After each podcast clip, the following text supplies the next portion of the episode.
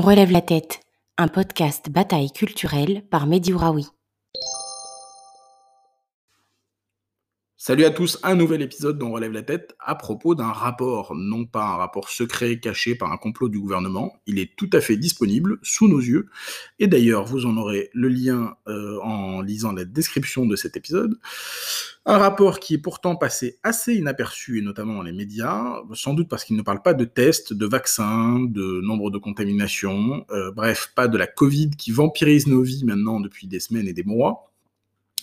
mais qui parle d'un mal qui nous ronge depuis des années, voire des décennies, et qui est extrêmement dangereux pour le pays, la ségrégation sociale dans les grandes écoles. C'est un rapport de l'Institut des politiques publiques,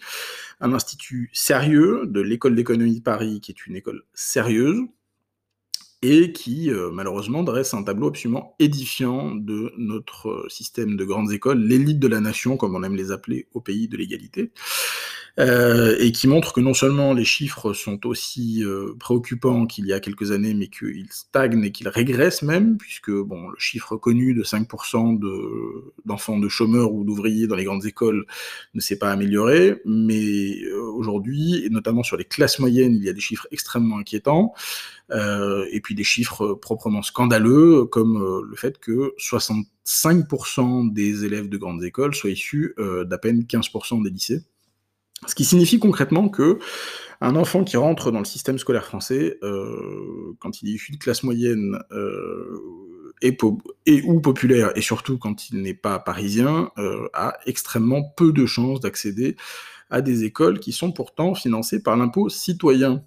Or, depuis quelques années, on nous explique que des dispositifs ont été créés. Ce que ce rapport montre, c'est qu'ils n'ont euh, à minima euh, pas beaucoup fonctionné, ou en tout cas qu'ils n'ont pas joué sur les grands chiffres, même si on connaît toujours des exceptions, mais ils n'ont pas joué sur les grandes masses. Les grandes écoles ne se sont pas démocratisées, alors qu'il y a eu beaucoup de communication sur euh, ces dispositifs d'ouverture sociale ou discrimination positive. Par ailleurs, la gauche a été au pouvoir pendant 5 ans et il est quand même extrêmement préoccupant que ces chiffres-là en soient toujours là euh, après 5 ans de, gauche au pouvoir. Mais surtout, le contexte politique a changé. C'est-à-dire qu'il y a une quinzaine ou une vingtaine d'années, ou une trentaine d'années, au fond, ce qui était en jeu, c'était une question de justice sociale, euh, d'égalité d'éducation. Aujourd'hui, nous avons des défis face à nous qui sont beaucoup plus violents, beaucoup plus rapides, beaucoup plus mondialisés,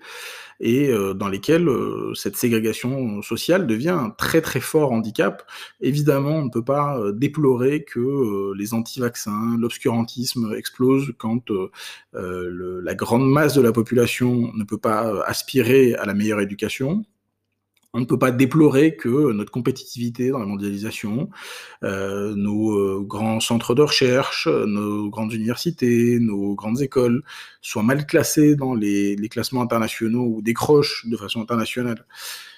Quand euh, on recrute nos élites sur un bassin aussi étroit et quand on se prive de millions de talents simplement parce qu'on veut appliquer une reproduction sociale extrêmement violente, et puis, dans les années qui viennent, évidemment, euh, il y aura une question qui se posera d'acceptabilité sociale, c'est-à-dire jusqu'à quand des classes moyennes, des classes populaires accepteront de financer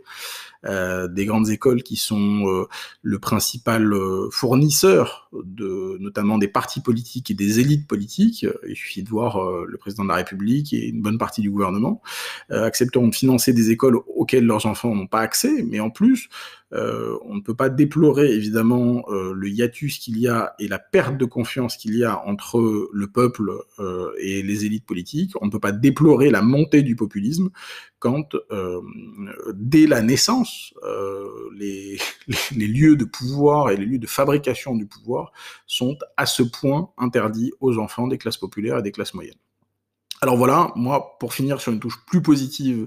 comme je crois fondamentalement que euh, l'information, c'est le pouvoir, et que l'éducation et la connaissance sont le pouvoir,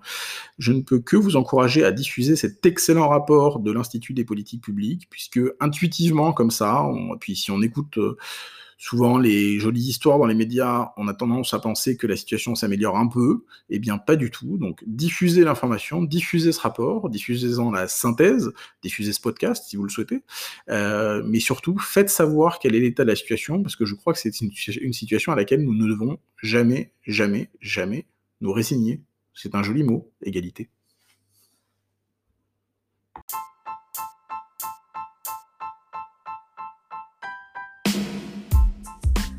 Vous avez apprécié ce podcast